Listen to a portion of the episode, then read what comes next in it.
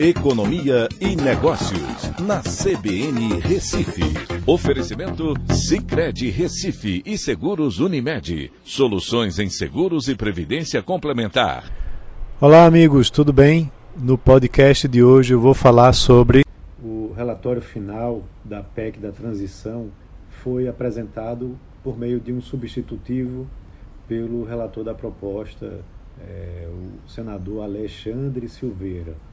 Ele ah, reduziu o valor né, que vai exceder o teto de gastos para 175 bilhões de reais, ao invés dos 198 que tinha sido apresentado anteriormente. E o novo limite valerá por dois anos, para 2023 e 2024.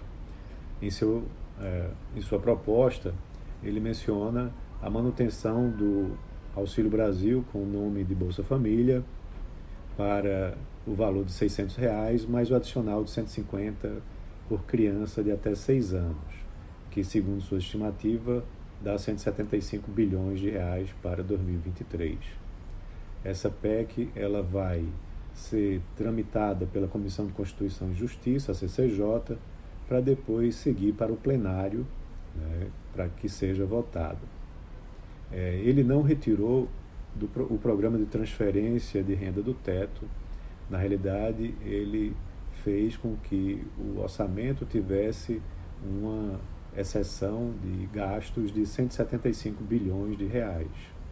Né? Dessa forma, ele libera os recursos né, para é, despesas primárias obrigatórias e também despesas discricionárias. Ele é, também excluiu é, dessa forma uma série de despesas e investimentos. E aí você termina tendo ah, investimentos equivalentes ao excesso de arrecadação de receitas correntes do exercício anterior, segundo o relatório, né, que são limitadas a 6,5% do excesso né, que tenha sido verificado em 2021. E na prática, representa um montante de 22,97 bilhões de reais que ficarão também fora do teto. É importante, ele também ah, colocou como excepcionalidade ao teto no seu relatório as, as despesas das instituições federais de ensino que são custeadas por receitas próprias, doações ou de convênios, e também despesas custeadas com transferências entre estados e a União para execução direta de obras e serviços de engenharia. É, também ficaram excluídos do teto os recursos oriundos de operações financeiras com organismos multilaterais em que o Brasil faz parte, como o Fundo Amazônia, por exemplo, que são utilizados para projetos socioambientais.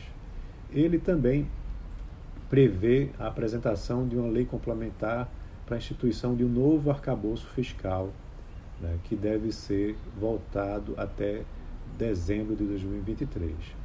E algo importante, consta no seu parecer a extensão é, da desvinculação de recursos da União, ou seja, a DRU, até dezembro de 2024. A DRU, vale lembrar, é um mecanismo que permite ao governo remanejar receitas vinculadas, né, destinadas a gastos específicos né, e que vem sendo prorrogada por anos para permitir uma maior flexibilidade orçamentária. Então, se aprovada, a União vai poder remanejar 30% da arrecadação com contribuições sociais, royalties e taxas para outras despesas. Então é isso. Vamos aguardar o resultado. Né? Um abraço a todos e até a próxima.